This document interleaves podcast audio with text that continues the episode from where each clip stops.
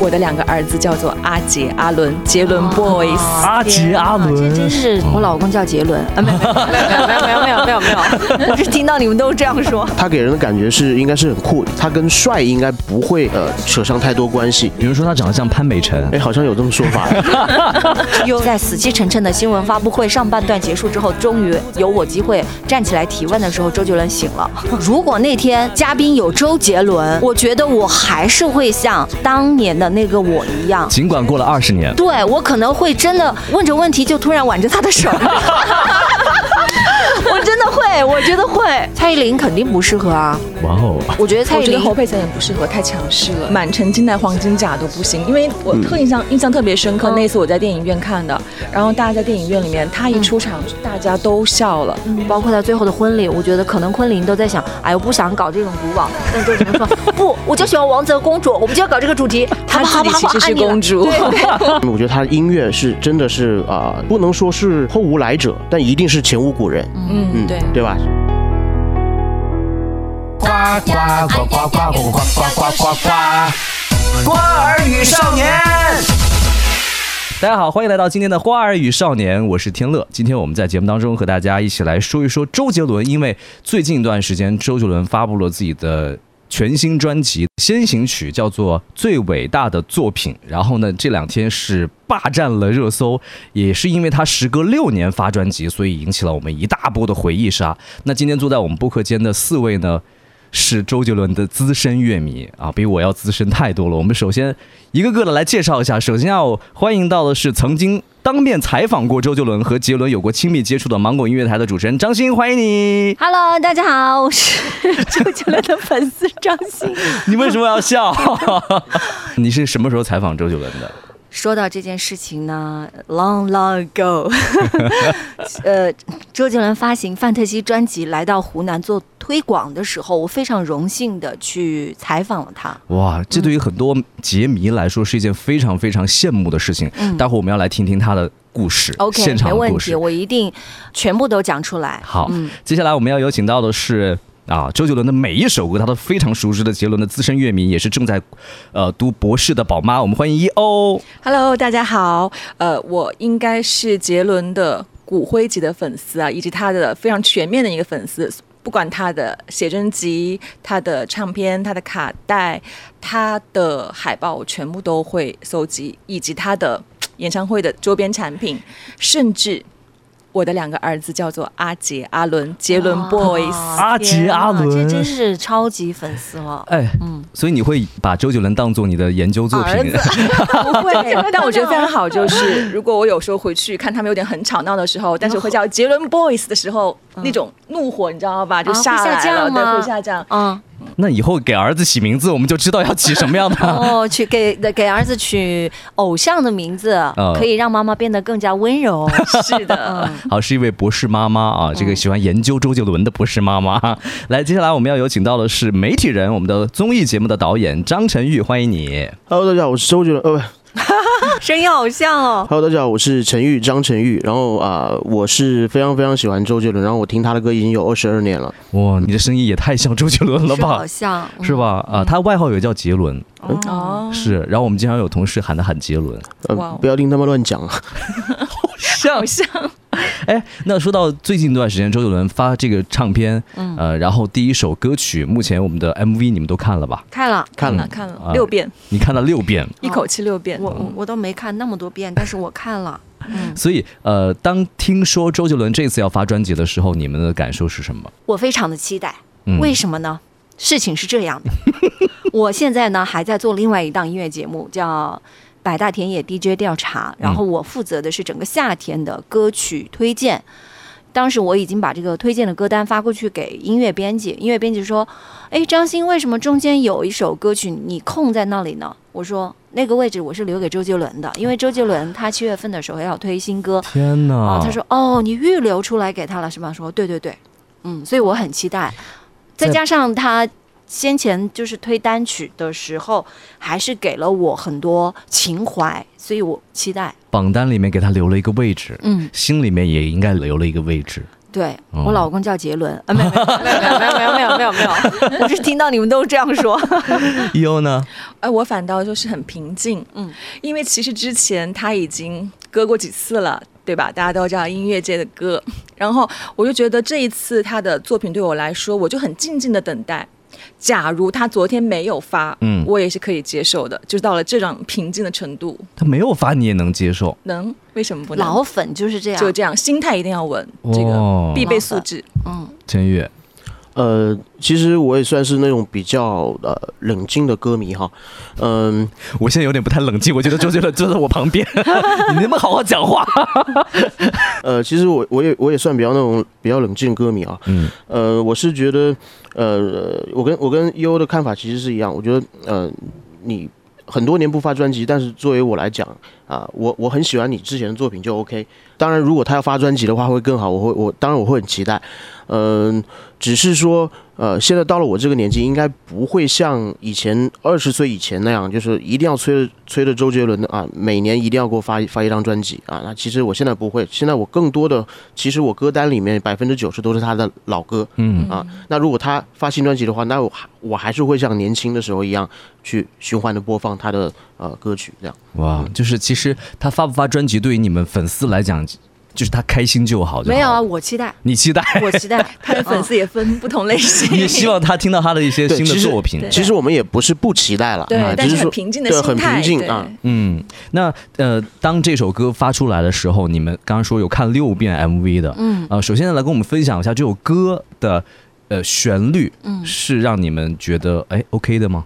当然，我当听第一遍的时候，我就觉得好像回到了他的第一张专辑 J 的那张专辑，嗯。咦，他好像回来了，嗯。呃，把我拉到那个时候的感觉。然后第一遍我是盲听，第二遍我在听的时候，我会发现他把这几年他自己所感兴趣的一些领域的东西又融进来了，嗯，我也蛮喜欢的，非常好。嗯，是的。嗯，就是我一刚开始看到这首歌曲的名字《最伟大的作品》，我心里就在想，周杰伦，你又要搞什么东西了？因为最伟大的作品，他能够用这种名字来做，嗯，因为他之前的歌曲就喜欢玩一些新的东西在里面嘛，嗯嗯嗯。就是他的歌曲就是会会分会分一些类型，比方说像《等你下课》这种歌词很浅白，嗯然后但是旋律很动听，主题呢其实也就是爱情主题，但是它就是能够感动到你。嗯，但是还有一些类型呢，就是它的那个呃素材会很多，填的很满，就像黄俊郎给他写的歌曲一样，或者是方文山给他写的其他歌，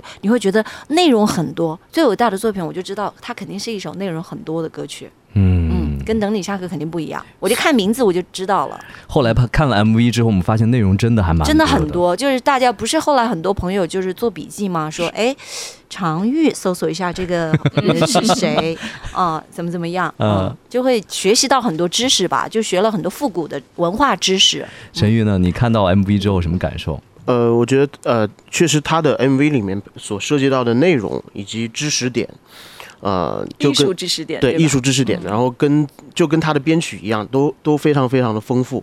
那我觉得他的作品已经不完全是一个音乐作品，我觉得看他 MV 之后，就会让就像刚才欣姐说的一样，就是你看了他作品，呃，看了看了这个 MV 之后，你就会觉得，哎，某一个桥段他他在讲谁，哎，我是不是要去搜一下？然后莫娜是谁，嗯是吧？强玉是谁？然后他的他有些什么作品？那其实对于我们各个年龄阶层的人来说，其实都会有这个呃知识呃丰富性啊。嗯我觉得它不仅仅是一个音乐作品。对，是的，我觉得非常，我我有非常窃喜的一点啊，嗯就是他在这个、呃 MV 中，他有幅画是马蒂斯的窗外。嗯嗯，那幅画我竟然也有复刻版，在我的卧室很大，所以我觉得，哎，我跟他好亲切，是不是？对，有同样的爱好。对，我嗯就我觉得我们可能喜欢的东西有点像。然后他在那个 MV 中有一个屋顶，那个顶应该是城堡的顶吧，是夏加尔画的。夏加尔也是我非常喜欢的画家，你看，所以我觉得哇，好好。哇，好你觉得契合艺术上是有共通点的嗯仿佛你就是 MV 的女主角。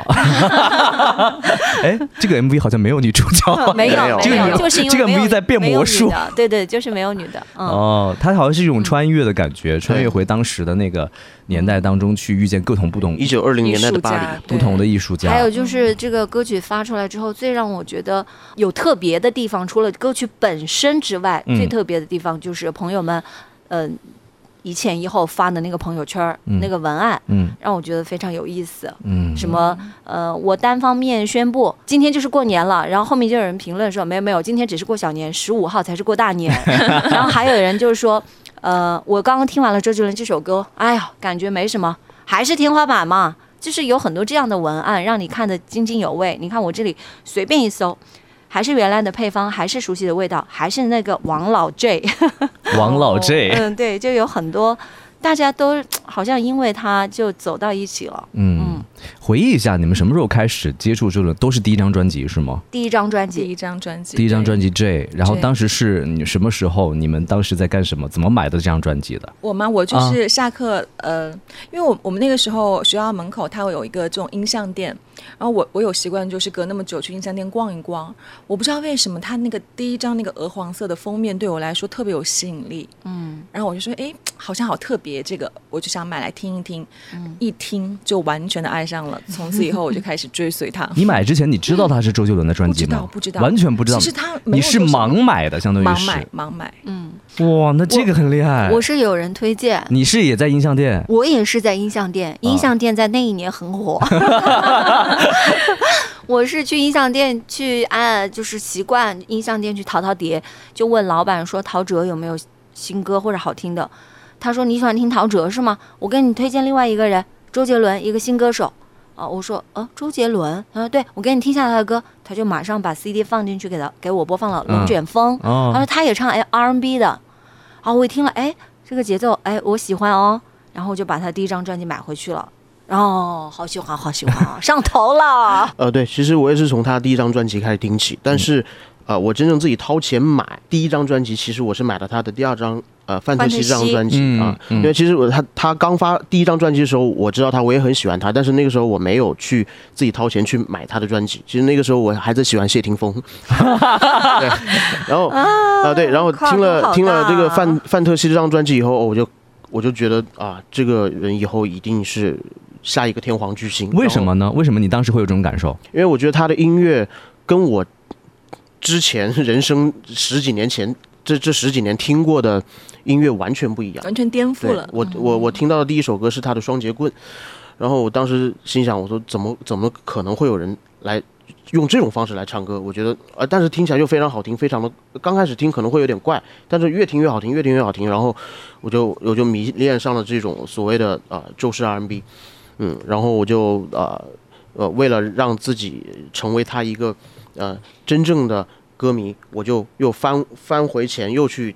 买到了他的第一张专辑，然后从此以后，他每张专辑我都会有买。你再翻回去再买第一张专辑的时候，让你印象比较深刻的歌是什么歌？第一张专辑，呃，一应该是呃，其实这样啊，他每一张专辑我都有两个有有两个期待啊。嗯第一是一定要首中国风的歌曲，嗯啊然后第一张用第一张专辑来讲的话，就是《娘子》这首歌让我印象会比较深一点啊。嗯中国风典型的中然后。再一个就是他的饶舌。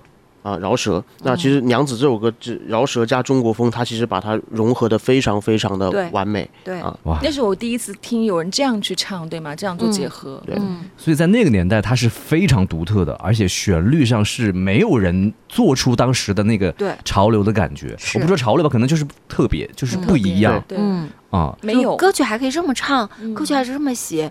就你看，你比方说像娘子，你一看这个歌名，大家都会很陷入一个固有的一个思维当中，觉得就应该是那种。柔美啊，柔情啊，古典啊，但是他把娘子唱出了那种你真的很难描述的感觉。嗯，你听过娘子吗？我听过，我当然听过，不是天乐很年轻，我怕你没听过。我听过，我也是里面。有写到江南小镇，也有写到塞北的风情，嗯对吧？天哪！然后当时我们刚说到的是第一张专辑的时候，你们当时听的是磁带还是 CD 啊？卡带我是 CD，你是 CD 了，我是听的 CD，我是磁带，我也是我前我前磁带三三张专辑都是听的磁带。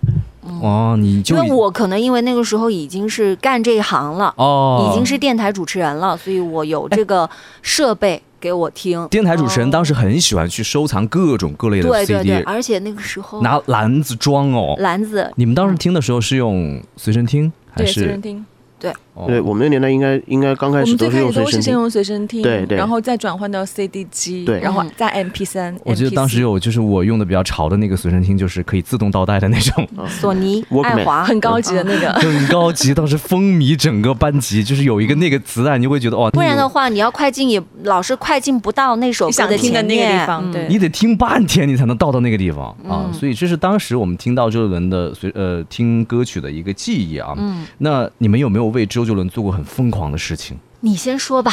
我先说嘛，我的疯狂的事情就是我在怀第二个儿子的时候，呃，是一六年，他在长沙开演唱会，然后那天正好下很大的雨，我是穿着雨衣去听完了整场，然后我坐的又是比较靠前，那个音响又很正，所以我带着五个月的宝宝。听完了整场做，我觉得也是做了很好的一个胎教吧，幸好没有感冒。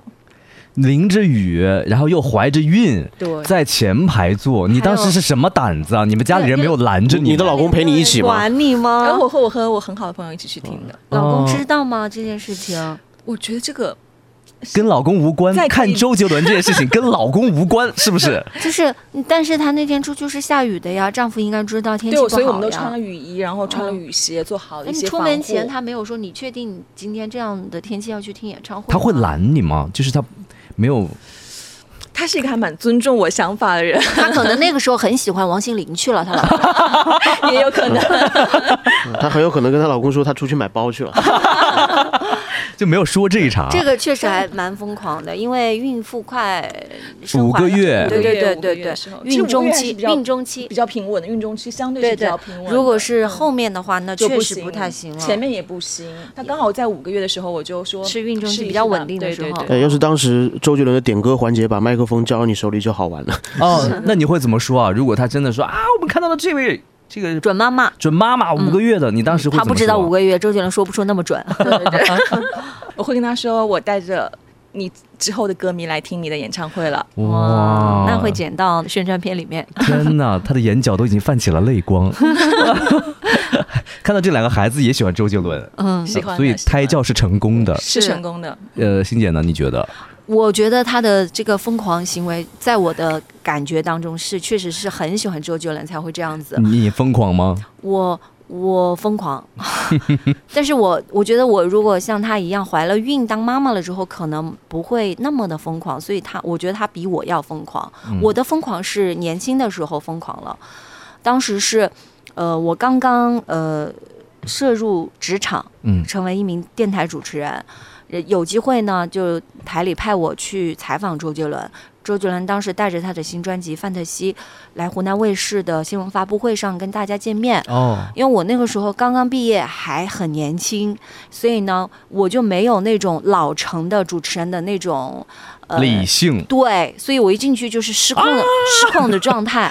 呃，尤其是那个现场主持人说：“好，接下来我们用掌声有请周杰伦先生出场。”就其他的那些前辈哥哥姐姐都是坐在那里很稳定，因为他们可能见过见惯了大明星或者见惯了这种场合，就很礼貌的拍手。只有我一个人就是情绪激动，哎呀，就是就是很开心，哇哦哇哦哇哦，就是很就是很给力。当然，主办方听保安有把你请出去吧？保安没有，保安没有，就导现场导演嗯在耳语。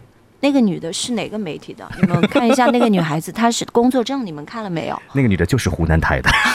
就是怕混进来的是粉丝，嗯就那安全就要考虑嘛。然后后来就是全程那个新闻发布会呢，大家都比较的严肃。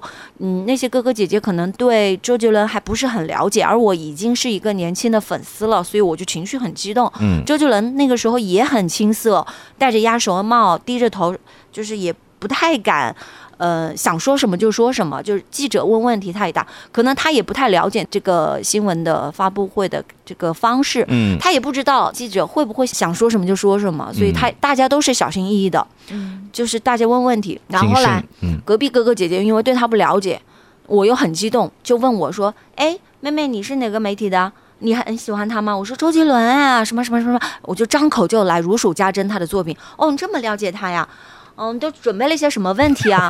然后我说能，然后他说哦，这个给我问吧。好，然后前排一个哥哥也说啊，那个什么，他唱歌里面唱拼音啊，A B C 呃啊啊 O E U U 波波波波，那这个问题给我问吧。他们就拿了拿拿走了我很多的问题，但是我也没关系，就即便他把我的那个提纲里面的问题拿走了，我也有各种各样激情的问题可以问他。后来就是在死气沉沉的新闻发布会上半段结束之后，终于有我机会站起来提问的时候，周杰伦醒了。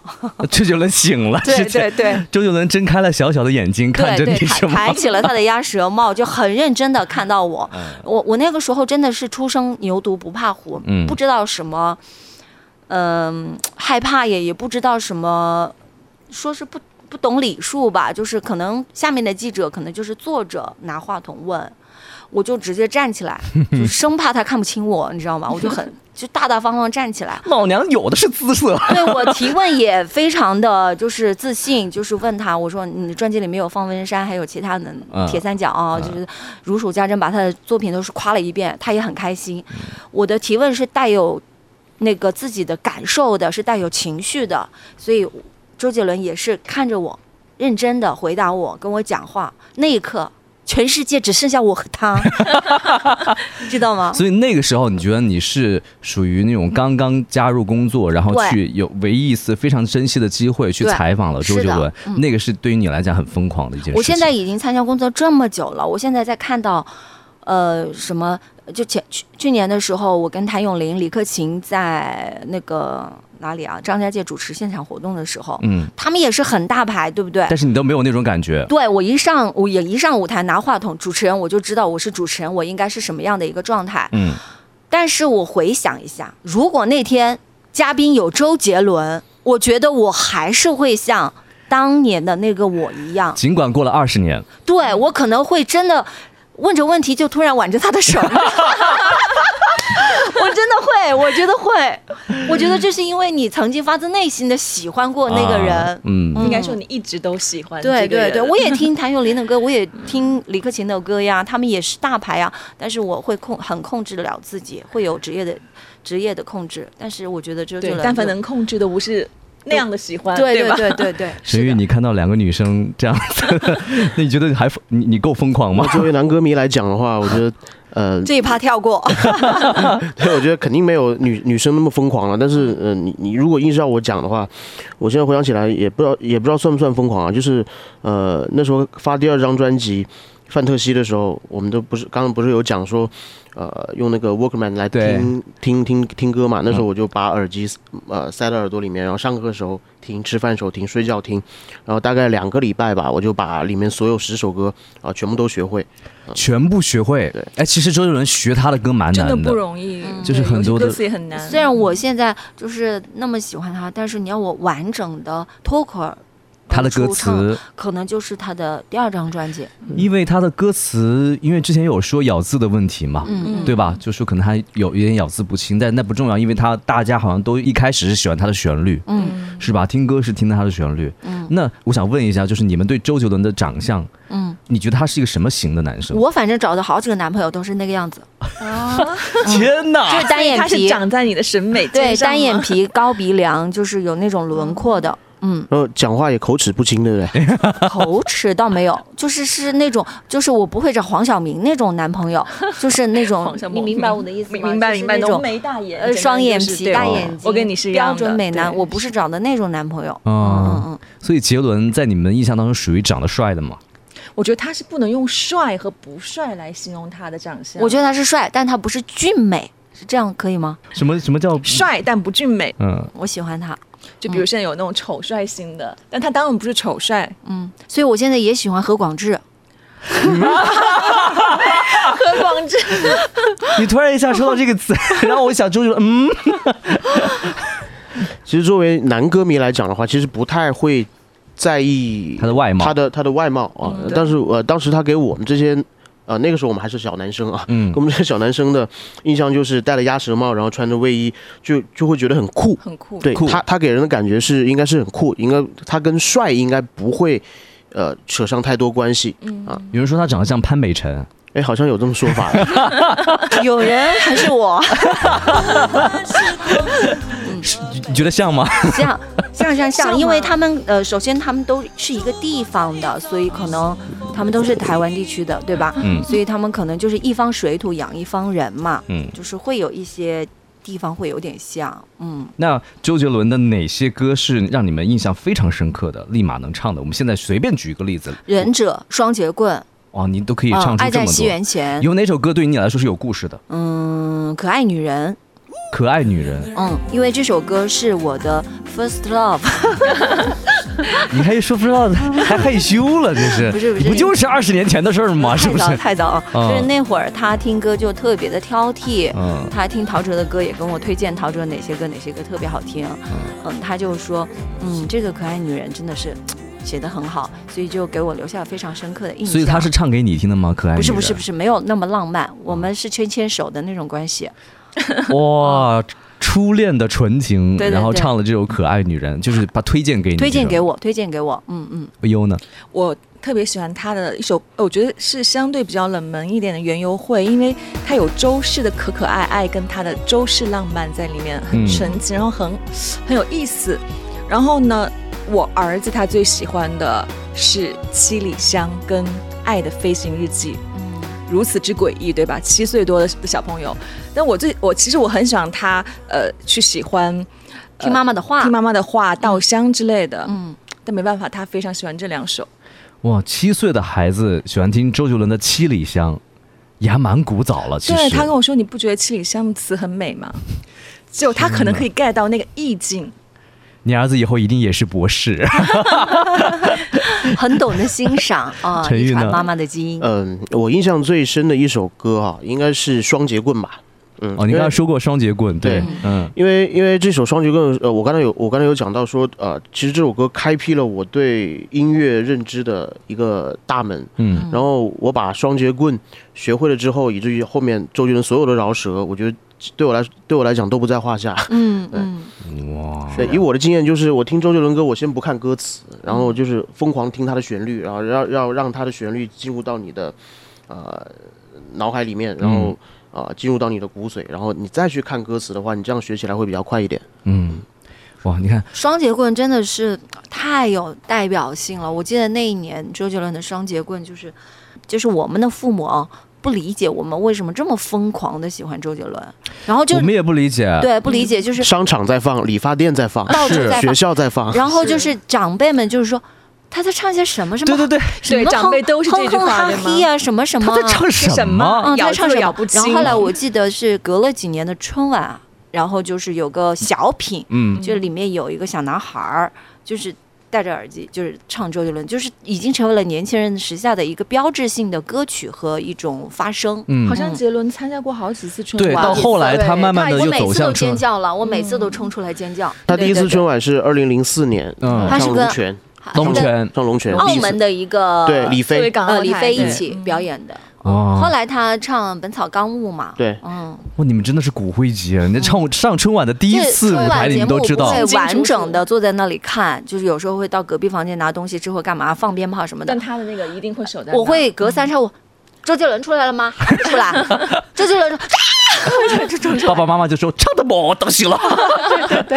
是是是，哎呦，所以你看，回忆起周周杰伦的时候，我们还是很开心的，讲到了嗯曾经喜欢他的一个过程。对那有没有一些？哦我们现在抛开粉丝思维啊，嗯有没有一些作品是你们真的觉得哎还好，就是也没有在你的审美上、音乐审美上，你觉得有些作品，我们从历届的专辑来看，嗯哪一张专辑或者说哪张专辑的哪些作品是属于嗯，就是可能有一些没有办法去理解，我是从呃那个二零一零年的专辑开始就没有首首都听了，嗯就拎着听，比方说《烟花易冷》听一听，嗯或者是《水手怕水》《迷魂曲》听一听，或者是那个什么。呃，乌克丽丽听一听，就是拎着听，嗯嗯，就没有像以前那么从头至尾那整张专辑爱不释手了。嗯，但是 E.O. 你是从头到尾都听的是吗？对我甚至就是二零一六年还在买他的那种唱片的那种，我就不一定呃，包括好像一七年、一八年我还回收了他整个的卡带，就再去呃就淘宝上面去买他所有的收收藏版的卡带。嗯，对我是这样子一个人，所以我对他的我是全盘照收，然后全盘接受，全盘觉得非常的好。嗯，我觉得他有滤镜。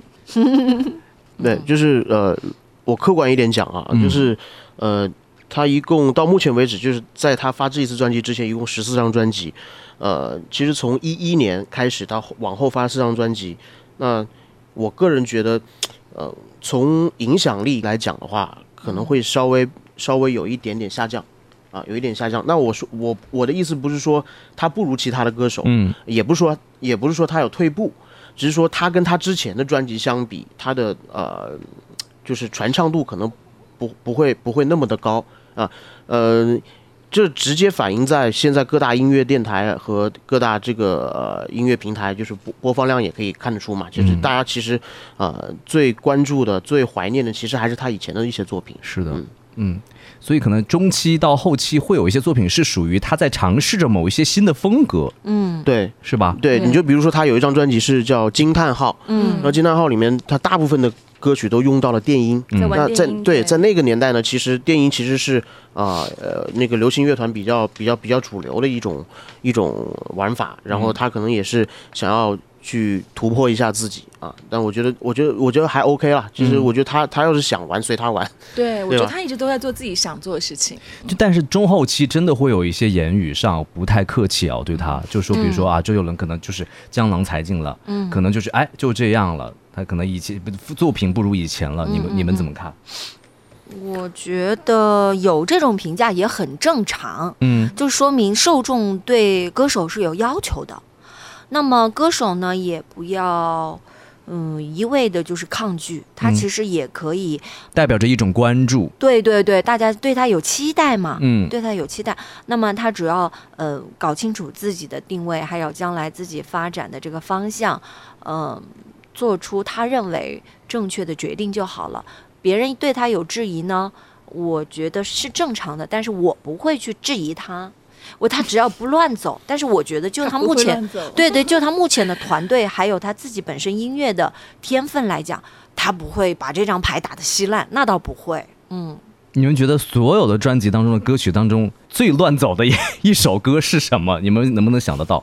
比方说，我随便说一首吧，嗯那个公公偏头痛，其实呃，对公主病这些歌曲，就是我就是觉得，嗯嗯嗯嗯嗯嗯，好像好像有一点偏离他之前的那种周氏风格的那种。对，但所有的他的我都愿意理解为他在尝试新的东西，所以我是不接受差评的那一挂。嗯。他其实后面的专辑像《告白气球》，我还是很喜欢呀，嗯。我很喜欢啊，嗯告白周氏气球情歌，哇，其实周杰伦后来在火了之后，也演了不少的电影了。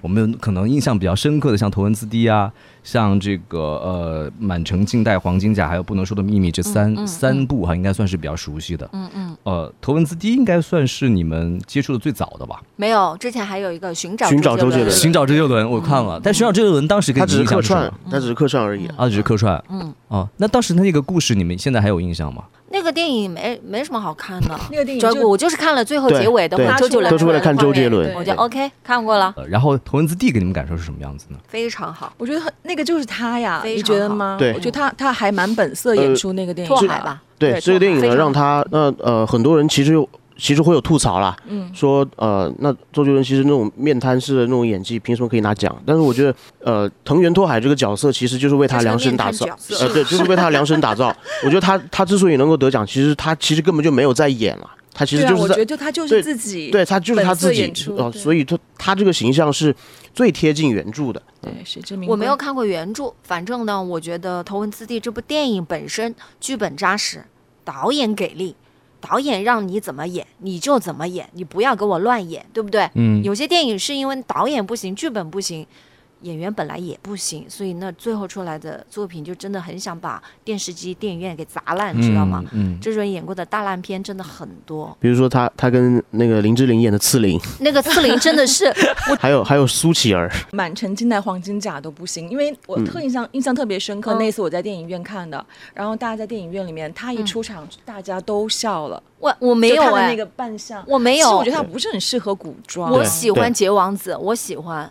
但他一出来，然后一开口，大家全都笑。我也好像有印，象，就是在电影院看的时候，那个出场的那一瞬间，大家都笑啊。我我觉得张艺谋还是一个很棒的导演，嗯他会指导演员，告诉演员你该怎么演，你不要过，或者是怎么样演。其实周杰伦他在《满城尽带黄金甲》里面，我个人感觉比《头文字 D》的那个演戏的方面，他一定受用很多。就是学会了不同导演的演戏的一些风格，我感觉到他出他在努力的演那个二王子呃几王子三王子是几我忘记了，倒是刘烨出来大家笑了。但我印象最深刻就是他出来，大家都笑了。那那你个时候难道我我没有笑？你没有但是我听大家都笑了。作为忠实粉丝，但他那个扮相真的，到现在为止，我觉得还在我眼，就是在我的脑海中。其实有一点像《西游记》啊，像谁啊？《西游记》里面的那个印度王子是吧？那个大灌篮和刺陵真的是就是想把电视机给砸烂的那种。刺陵我没看完，看了一半我就看不下去，真的有点看不下去。不知道在干嘛。尽管是他，你都会有一点嗯，从电影当中，你觉得印象最深刻的或者最好的就是《头文字 D》我了，是不是？我觉得是不能不能说的秘密对，从商业电影的角度来上来看，呃，这部电影肯定是最成功的了，然后票房也是最高而，且但是我也喜欢《头文字 D》里面的音乐，嗯对，但是呃，不能说秘密，它属于那种电影，其实你刚开始看的时候，你年轻时候看，跟你过十年以后，二十岁、三十岁、四十岁再看这部电影，你每看你每看一次，你的那种呃感觉跟认知都不一样。哦哎，如呢？杰伦好像还有个什么天台吧？呃，天台爱情，天台爱情情啊，那个也不对天台行啊。但是是他自己导的，我就发现不可不不能说的秘密，还有天台爱情是类似于这种，我就觉得都是他的风格呀。对，是他的嗯风格，我还是不太喜欢他涉足这个东西。我觉得他还是听导演的调排比较好一点，就是有一个成功的一个班底了，剧本了，导演什么，他进来让你找一个最合适你的角色就 OK。你看，包括像《头文字 D》里里面的那个《一路向北》那首歌，嗯，好好我现在还在听，反复听，我觉经得太好听了。漂移，对，嗯，这歌太好听了，真的。不能说的秘密当中也有很多好听的歌，觉得《不能说的秘密》里面的歌非常也好听是，包括一些他改编的一些钢琴曲都很好听。嗯，所以你有要你儿子学钢琴吗？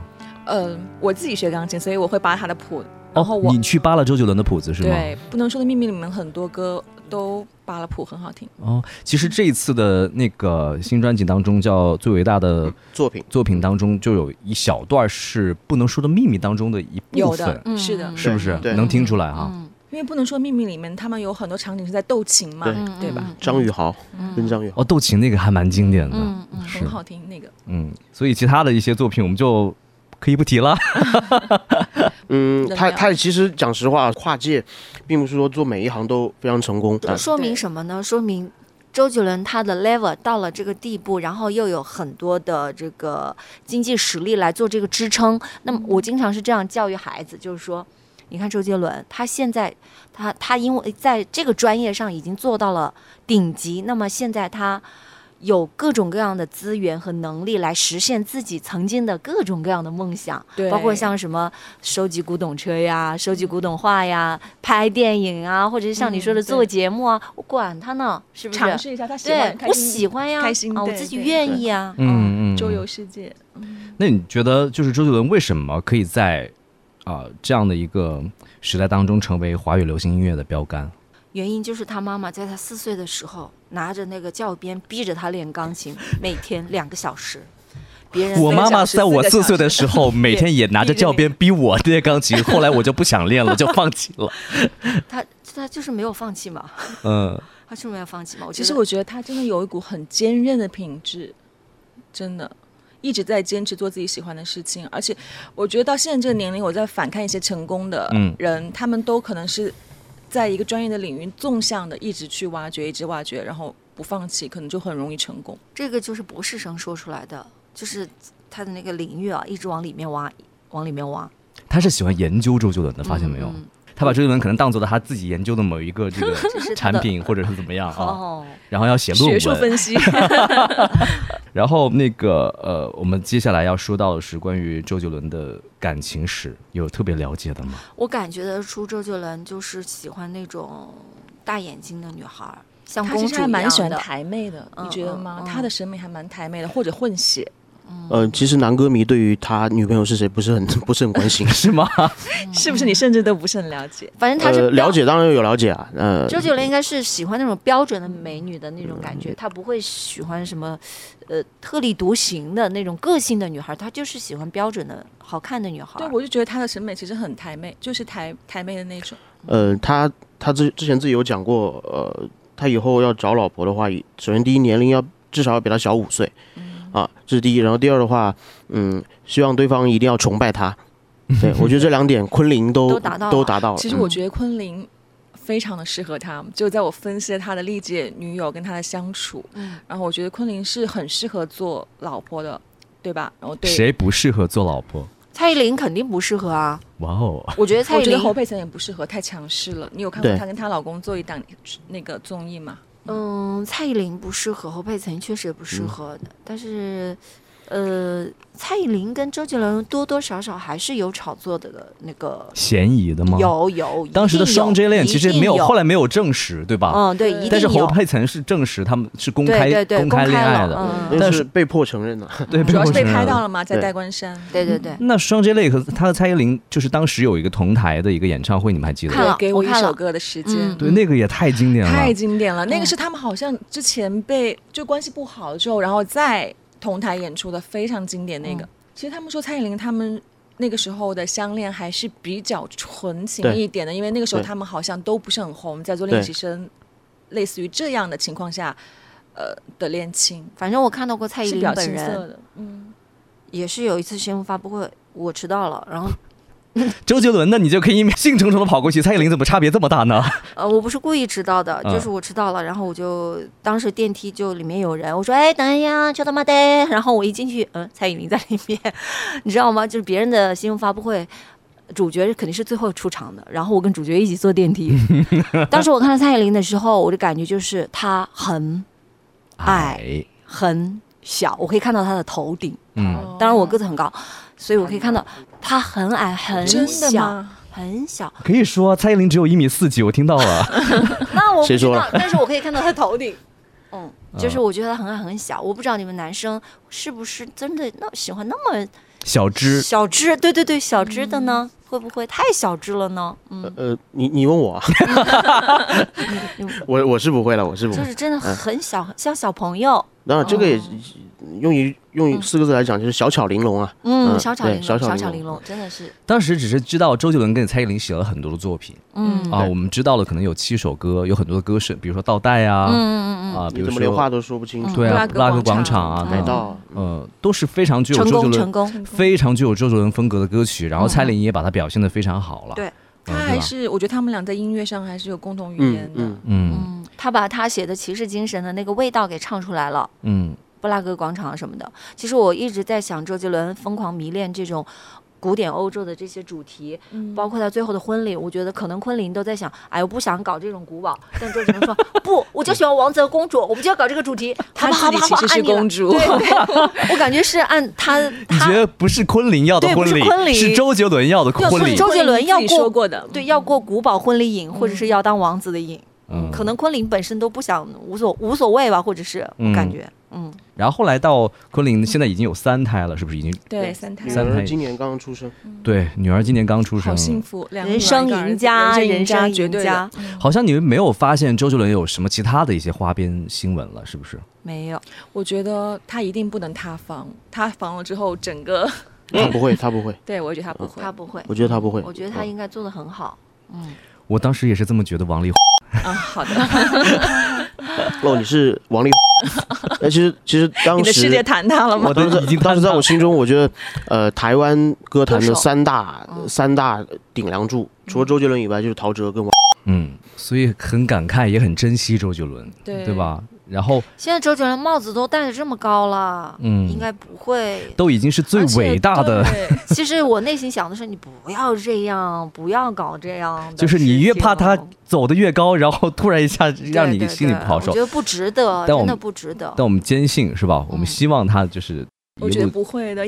呃，天乐刚才有有有一个问题是，呃，你你为什么觉得呃周杰伦在呃在这个时代为什么会有这样这样的影响力跟号召力？是的，呃，首先从音乐方面来说的话，我觉得他出道的那个时代嗯是呃香港歌香港歌坛的后四大天王时代，以及呃那个内地的这个娱乐圈还没有像今天这样风生水起，而且呃当时的互联网也刚刚兴起，没有没有现在这么发达，是嗯所以说。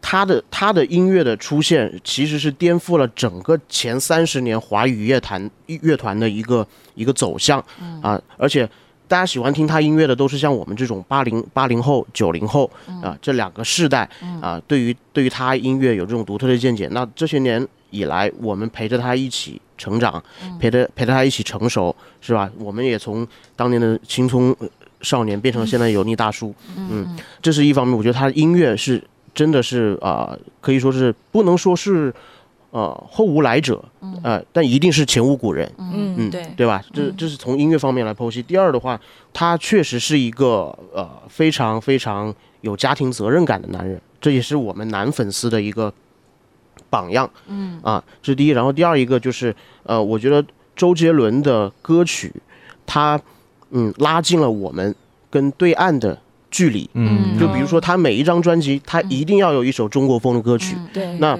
我们的年轻人喜欢他的中国风，嗯，对岸的年轻人也会喜喜欢他的中国风，嗯，这就无形中就把我们两岸的这种年轻人的心拉在了一起，就会让大家觉得我们两岸其实同属中华民族，同是炎黄子孙，嗯。对。啊，所以自然而然的，我们通过周杰伦的那些中国风的歌曲宣扬中国文化，那我们两岸的人就会呃有一种呃文化交融。文化认同感。是啊。是，你比如说，我说回到他的作品，他的中国风的作品里面有呃描述书法的，嗯，《兰亭序》，嗯，是吧？嗯。有讲茶道的，嗯，呃，爷爷泡的茶，有这个呃陶瓷的，呃青花瓷，甚至有讲三国的，对吧还有？本草对纲目，，还有《本草纲目》对，啊。呃，还有讲象棋的将军啊，这些我们中华五千年的文化，就是太博大精深了，都被他拿过来跟李。玟还写了一首《刀马旦》，呃对刀马旦呃京剧的嘛于这样的作品很多，对，其实我觉得我们在认同，其实对岸的年轻人其实也在认同，嗯。是吧？就是这个知道这我们这是共同的祖先，对，其实我觉得周杰伦他的更大的意义是在于这里。嗯嗯。所以你看今年的生生不息，目前是港乐季嘛，对，然后都很期待说生生不息的宝岛季会想请到周杰伦，然后说目前是不是正在沟通当中，我们也哇，真的吗？如果能有更好啊，因为发亮，他们录影棚就在我们公司楼下。是不是啊？所以我们也很期待着他能够在这个宝岛季能够来到这边。但是周杰伦，嗯，我们也有一个声音啊，就是说周杰伦适不适合参加这样竞技型的不适合歌，唱节目比如说像歌手这样的节目，适不适合？我不想要，你不想要，嗯，我不想要，我相信他也不想要。嗯，对，我觉得他也不他觉得没必要。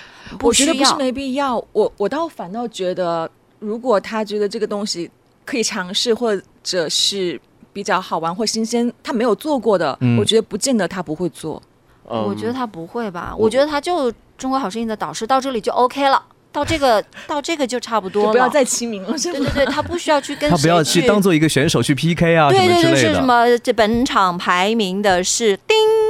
我就觉得他是不是会有点玻璃心破碎？如果他没有在那你看他那个《中国好声音》里面，他和李荣浩两个人改编那个那英的《默》的时候，我就觉得就很好看，很好听，很棒。的改编绝了，对吗？就真的钢琴弹的，哎呦，真的是而且周杰伦他也不是那一种竞技类的竞竞演型的那对他不种歌手，是竞演型的歌手，对而且你会发现，他随着他随着年纪的增长，他后面几张专辑，你会听他的音色也好，嗯他的他的唱腔也好是有改变的，对的，他其实是是是是是有改你让变的。他现在开演唱会唱《双截棍儿》，我也看着着急，是吧？是怕他喘不上气来，对 所以他不是竞演型对，歌手。其实他的他的高音已经没有以前那么清澈了对啊，这个其实是我们心里都知道。生理上都会有变化的，嗯但是我觉得也 that's OK，没关系。对，这个很正常。嗯你看郭富城，郭富城二十年前唱歌跟现在唱歌，这嗓音嗯完全就是两个人嘛。就包括林子祥也是的。现在我们看到了他在对，在台上唱的那个时候，我们特别担心他七十多岁的人会不会突然一下晕过去，是不是？那么大力气的去唱歌，林子祥或者像林子祥或者像蔡琴他们这种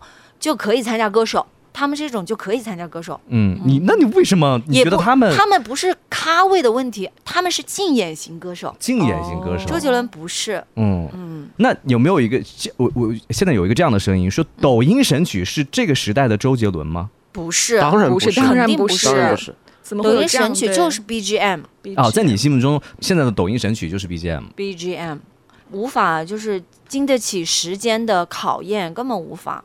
我觉得太太这这快速了，对吧？对你就这个儿听一下就行了你过一个月，你你完全忘了。我觉得他是经不起推敲的，真的，他不管是他的词还是他的曲，都经不起推敲。嗯是不是因为我们的收听习惯发生了一些改变而导致的这个现象呢？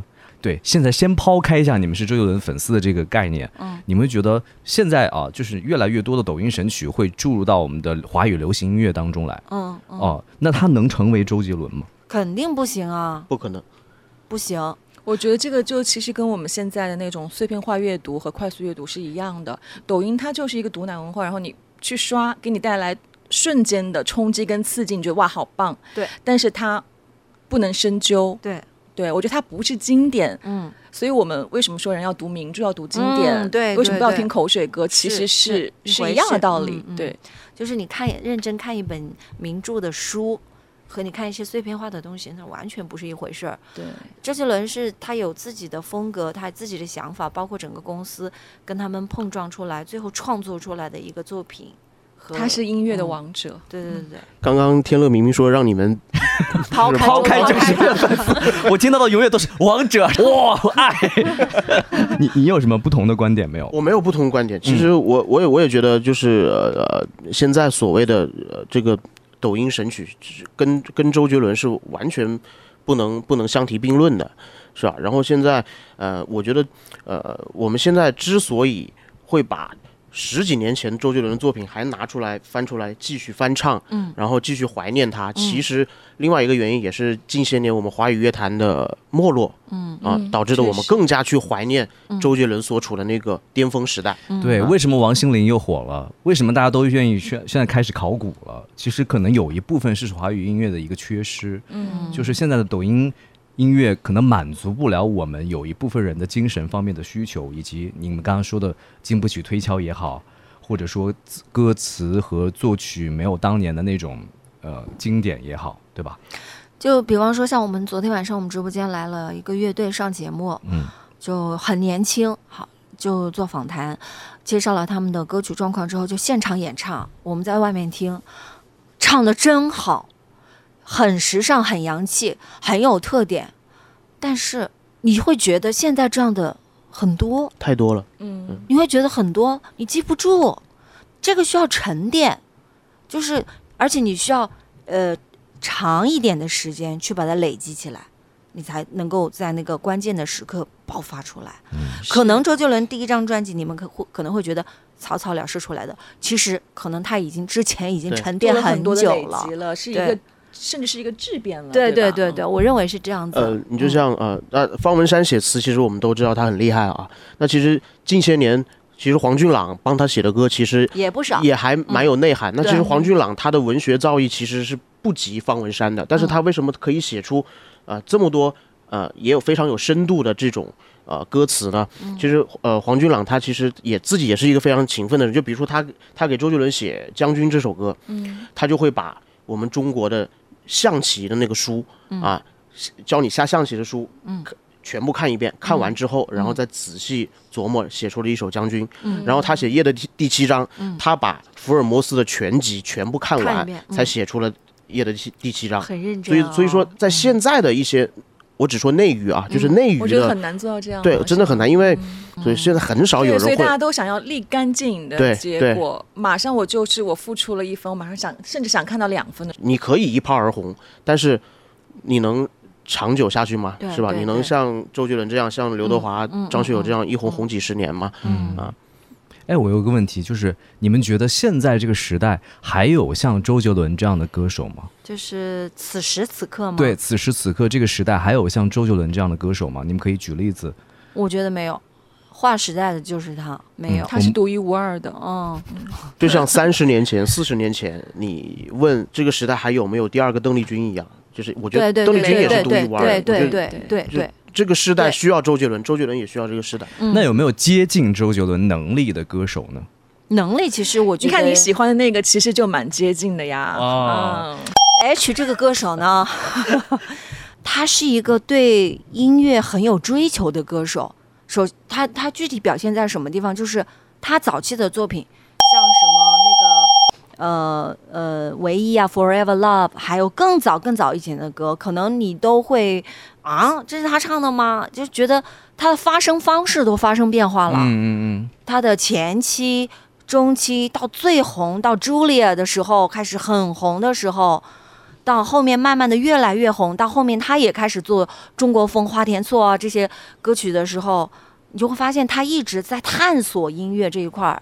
我觉得这是他让我非常佩服的地方。嗯他真的是很认真的在探索，然后他也是什么东西他都想去学习。嗯，有好几年的时间，他们把红和周杰伦拿出来做比较，对，是不是？是的，是的，很哦多年了，他们到现在当时对这件事情你们是怎么看？我还是喜欢周杰伦。哎，我真的觉得他们两个是不同不一样感觉的，不一样完全不同。嗯但是他们俩其实都很有音乐天赋，然后在音乐方面的那种造诣真的很深造诣很深。我觉得嗯我觉得不冲突了，是吧？不冲突。然后你喜欢周杰伦，不同时也妨碍你喜欢李红。我也很喜欢王力宏，就像因为有人会吐槽的词哦，会比周杰伦多一点，哦就是。这样子哦哦，因为王力宏的词是属于上句不知道下句，就是上句哦接不了下句的那种。你像花田错的词，你去对他们在花田里面到底犯了什么错呀？对，哎，有一句话啊，李健说过一句话，说华语乐坛不会有人超过汪峰。我其实他说过也这段话啊我其实也蛮喜欢汪峰的。首先我不知道他为什么会说出这这句话，但是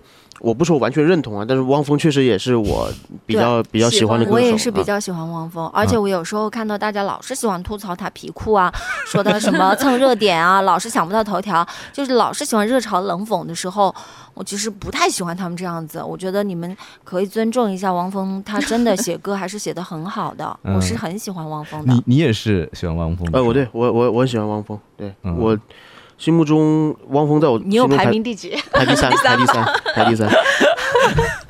今天把他心目当中排名排出来了。嗯，所以你对就是李健的这句话怎么去理解？可能我们不会说出像李健这样的结果观点。对他说的，没有人会超过汪峰，应该是指的不会有人结三次婚，然后三个孩子不是不同的妈。啊哦，是这样吗？可能是我呃，这是我的理解啊。李健应该不会八卦这些吧？那不一定，人家是清华学子，高材生。高材生更加不会八卦这些东西吧？嗯，嗯李健老师说话还是很有很有意思的。对，嗯，嗯，他是真幽默。他真幽默。对，所以他的有一些讲的话，你应该要去分析他背后是什么意思。然后我最后问几个问题啊，你现在有什么样的建议给周杰伦？其实我觉得，作为周杰伦的听众来讲的话，只要他开心就自自己好。开心就好了。嗯对对对，前面都已经是真的试卷是高分了，交出来交出来的都是高分的试卷，已经很好了。有呢？我觉得他就继续做自己喜欢的事情、开心的事情。他旅游也好，他跟朋友一起收藏红酒、喝红酒也好，然后他到处玩都可以。我觉得哎只要他开心就可以了。你你你希望他淡出吗？淡出也可以，只要他觉得这个是开心的、他喜欢的，我觉得都非常好。也不也不发了，也不出来出歌了，也不参加任何活动。我觉得只要是他觉得 OK 的，他开心的生活，我觉得都非常好。无论他选择什么样的，他退圈了，我也接受，也接受哦，甚至祝福。哇，你看，呃，其实我跟 EO 的观点差不多，呃，我也是觉得我不会，我作为一个很喜欢他，就是喜欢他很多年的歌迷，我不会逼着他说，啊，你一定要一年发一张专辑，两年发一张嗯专辑，我觉得这个没有必要，我觉得，你的作品留在这里就 OK，哪怕说五年不发专辑，十年不发专辑，我对我来说以，后甚至再也从此不发专辑对我对对我来说都没有影响对对我来说都没有影响。是的是的是的我我就觉得你你就好好的在这里就可以了。嗯啊，呃，不影响嗯我们所有所有你的歌迷对你的喜欢。对那你看，呃，张学友有多久没发专辑了？这个嗯会影响所有人都对他的喜爱吗？会嗯会影响他歌神的这个这个称号吗？不会，嗯，是吧？周杰伦也一样。是的。那从作品上有没有一些你们觉得那我们更加不敢造次了，我们又不是方文山，我们怎么敢指手画脚呢？嗯，好听就行。对，其实我还蛮想从零零后的角度来来听一下他们对周杰或者伦的这种看法。是九五后，或者是我们现场有两位零零后，这样我们你这个问题要问他们，因为你像我们一回答都是老气横秋，是啊，他好就好了，只要他幸福就好了，什么推不推都无所谓了。你要听零零后，零零后一定对他有期待。我们现场有两位零零后，我们来听一听他们对于嗯周杰伦的印象，以及最后就是他们现在听到周杰伦的专辑的时候是什么样的感受，好不好？我们首先听零二年出生的，叫谢冰庆啊，我们的实习同学。嗯，我对周杰伦印象就是觉得他其实是一个呃跨年龄层特别大的歌手，从八零后到现在零零后，其实可能有人会觉得我们离他出道已经二十年很久啊，或者怎么样，但其实没有，他的歌在我们身边的传唱度是非常高的，而且就是现在其实像那些抖音神曲啊、网络歌曲，我们都其实也不大喜欢，反而说更喜欢听他十几二十年前出的这种稻香啊、晴天啊这种歌，反倒是这种反而是更合我们口味一点。所以说，嗯、对于他的印象其实，呃。呃，可能会有一部分什么零五后、一零后这种年龄层次更小的，可能会说，嗯，周杰伦好像也不是很火，为什么他的这个演唱会的票这么难抢？但其实对于我们来说，我们都是很清楚他的获奖经历，就他的人生经历，对是在乐坛已经立下了一个神话一样的印象和标杆了。所以我觉得，呃，对他就是也没有什么建议吧。我觉得他的成就已经摆在大家面前，就是也是做什么事情他开心就好了，因为他现在的音乐的层次已经很高了，有能力去完成自己的梦想的话，我觉得对于他来说也是一件很幸福的事情。突然觉得好欣慰。哇，很欣慰，零零后也非常支持周杰伦，是不是？来点来点尖锐的期待，零二年的一位男生啊，我们来听听啊、这位叫做陈星。不对他会一开口说。我爸爸当初听周杰伦歌曲的时候，我对周杰伦的印象，我觉得他就是一个很潇洒的一个男生，男男人。我觉得是，我觉得可能都是我们所有男生的，就是以后想成为的那样子的吧，就是很成功，然后家庭美满，然后有自己的作品，能够在那个领域有有很很权威、很有代表性，在华语乐坛他还是很有很权威。那你听他的歌吗？我听啊，喜欢听哪首？我最喜欢他的歌是那个《等你下课》。是吧？跟跟阿姨一样他，好像是一八一六年出的吧那还是那还是新歌啊！你他的他的老歌你有听吗？老老歌我也听，嗯我听他，我听他的第一首歌是《红尘客栈》，哦，就是刚才我说的，对。嗯。那对我来说已经算是后后期新歌了，已经算新歌了，是吧？我？是零二年出生，你不用再强调这件事情。我想问你一下，你听《等你下课》，因为周杰伦对你来讲其实是一个年长的歌手，对。吧？不是一个年轻的歌手。对。他在唱《等你下课》，但是他歌词里面又是讲的青春的一些题材。对。哦，那你喜欢这首歌的原因，是因为你觉得那个东西打动了你？对，因为哦当时我是处于一个高中的时期嘛，就在等你下课的那个时期吗对？就很契合，然后那个歌词啊，一个都都很契合当时我的一个情景吧，然后嗯嗯就一直很喜欢这首歌。嗯嗯嗯，我也是很喜欢《等你下课》。那你有没有为那个女生可是你？不是高中啊，你你有没有就是有一个想为她做早早餐的女生呢？身边有没有这样一个女生？可能有吧，所以才会喜欢。吧有吧？所以所以你有你有在他们学校操场看星空对不对？躺在草地上看星空。阿姨这题超纲了，这题超纲了。谢谢两位零零后。其实我们看到还是零零后还是听周杰伦，听然后可能我们以为他们是听王俊凯啊、TFBOYS 或者说肯定也更多听，我觉得也听，也听嗯也听嗯，所以现在我觉得可能是不越到后面的这些年轻人，他们接受度就更多元化了。我可以喜就喜欢的歌手很多，嗯，好像没有我们那么专一。对，这是你最后总结出来的，是我觉得你说的很对，对吧？是真的。我们那时候喜欢一个人，好像就就我们很对，从一而终。是的。嗯，啊。好了，各位老阿姨们，真的是 老阿姨。是各位叔叔阿姨们，我们今天的这个播客录制就到这里，然后谢谢大家来到我们的这个杰伦的专场啊，也是希望他的专辑能够大卖，好不好？好然后，然后你们也会去支付的，对吧？我相信你们一定会去的这简直。是一定的。一定的事儿。然后最后我们就来合唱一首周杰伦周杰伦非常经典的一首歌曲，叫做《安静》。好啊好啊好啊，只剩下钢琴陪我弹了一天，睡着的大提琴，安静的久久的。我想你已表现得非常明白，我懂，我也知道你没有舍不得我。你说你也会难过，我不相信。牵着你，陪着我，也只是曾经。他是真的比我还要爱你，我才会逼自己离开。像我说的难看，我根本不想分开，为什么还要我用微笑来带过？我没有这种天分，包容你也接受他，不用担心的太多，我会一直好好过。你已经远远离开，我也会慢慢走开。为什么我连分开都迁就着你？我真的没有天分，安静的没这么快。我会学的放弃你，是因为我太爱你。哎呦，谢谢谢谢。你不唱吗？天乐，我不唱了呀。啊呀啊呀呀，八卦问我就对啦。啊呀啊呀呀，原来主角就是他。感谢收听《瓜儿与少年》，我们不只是瓜，更想分享综艺录制背后的精彩故事。欢迎订阅、点赞、留言，我们下期再见。